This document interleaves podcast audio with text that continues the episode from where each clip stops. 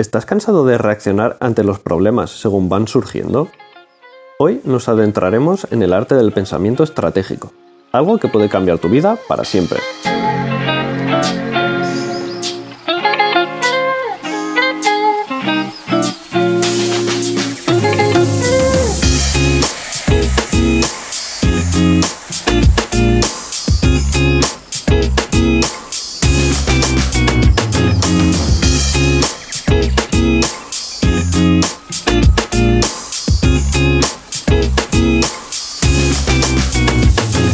Hola frikis del diseño, ¿cómo estáis? Esto es Chensio, Asuntos Gráficos, un podcast sobre diseño gráfico y tipografía dirigido y producido por Carlos Asencio.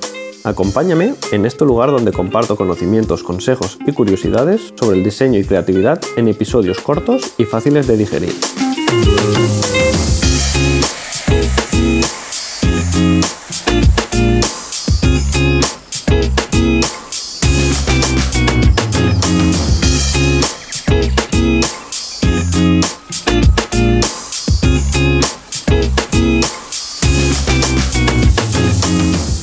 Otro día escuchaba una charla y apareció este tema.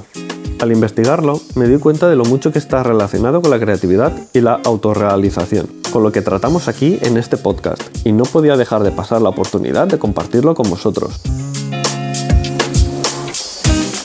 El pensamiento estratégico o metapensamiento se trata de pensar en el mismo pensamiento. Un poco complejo de entender, pero se trata de tener una visión y elaborar el mejor plan para que se haga realidad, anticipar al presente las necesidades del futuro. Cada decisión que tomes debe tener en cuenta cómo te va a ayudar a alcanzar esa visión. El pensamiento estratégico es un tipo de pensamiento crítico, organizativo y pragmático. Pensar estratégicamente implica tener una visión de conjunto, planificar con antelación y poner el pensamiento en acción, normalmente para obtener una ventaja competitiva en los negocios. Cuando pensamos estratégicamente no es relacionar los titulares de prensa o medios. A veces es tentador ver un titular y pensar de inmediato algo en concreto, algo que opinamos o algo que queremos. Lo hacemos en base a nuestra historia personal y nuestras vivencias. Pero eso no es un pensamiento estratégico. Eso sería tener una imagen completa y descubrir realmente hacia dónde se dirige el mundo, reconociendo patrones y conductas. Pensamiento estratégico es ir más allá y crear nuestra propia visión del mundo. Debemos hacernos preguntas como ¿qué cambiaría nuestra visión del mundo? ¿Qué piezas priorizamos? ¿Y por qué priorizamos de esa manera? Y lo más importante, ¿todavía tiene sentido hoy mismo? Cuando pensamos estratégicamente, no solo nos centramos en el momento presente, también tenemos que tener en cuenta el pasado y el futuro.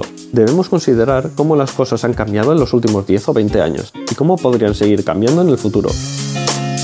Supongo que has notado lo rápido que cambia el mundo. Es fascinante, pero ¿te has planteado si tú cambias a esa velocidad?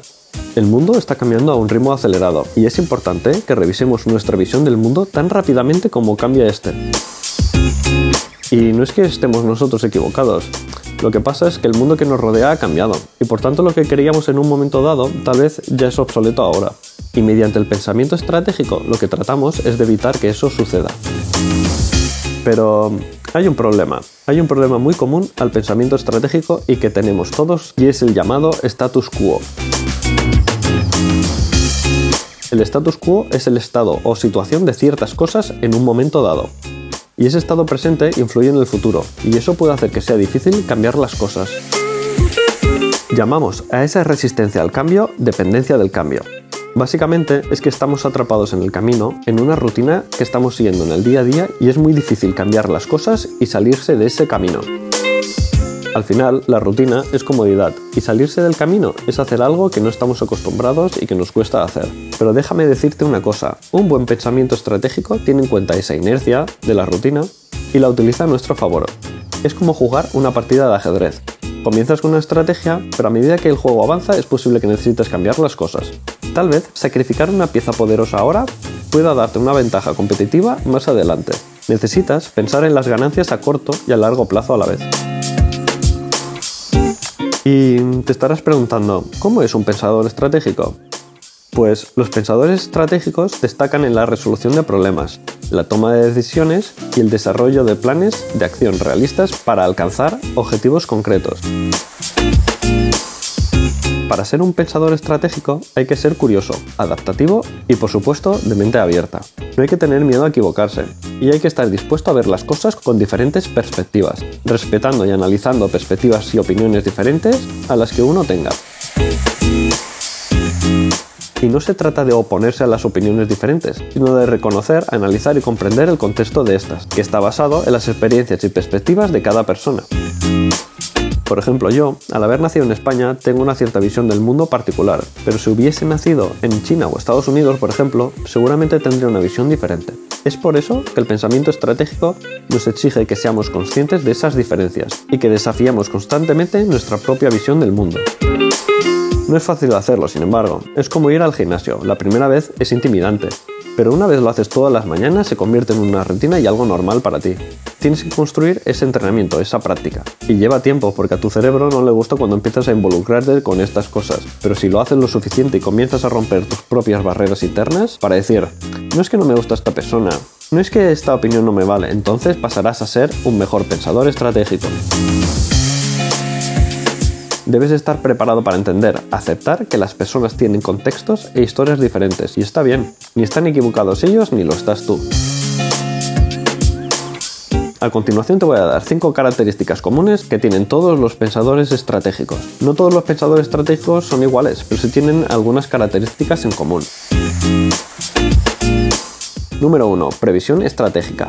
Los pensadores estratégicos tienen la capacidad de pensar en el futuro y anticiparse a posibles problemas. Número 2. Una mente curiosa. Obviamente los pensadores estratégicos no tienen miedo de cuestionar o desafiar el pensamiento convencional. Saben que hacer la pregunta correcta es tan importante como encontrar la solución correcta. Número 3. Una actitud flexible. Los buenos estrategas tienen la capacidad de modificar cuando una línea de acción no está proporcionando los resultados esperados. También son flexibles cuando se trata de reevaluar sus propias ideas y suposiciones a medida que sale a la luz nueva información. Número 4. Capacidad para unir los puntos. Los estrategas tienen un don para identificar patrones y dar sentido a las tendencias generales. Número 5. Capacidad para contextualizar la información. Pensar estratégicamente requiere ver la información a través de la lente del pasado, el presente y el futuro para abordar objetivos tanto a corto como a largo plazo. Y ya para acabar te comparto cuatro consejos para desarrollar tú mismo las habilidades como pensador estratégico. Una cosa que puedes hacer es hacer preguntas.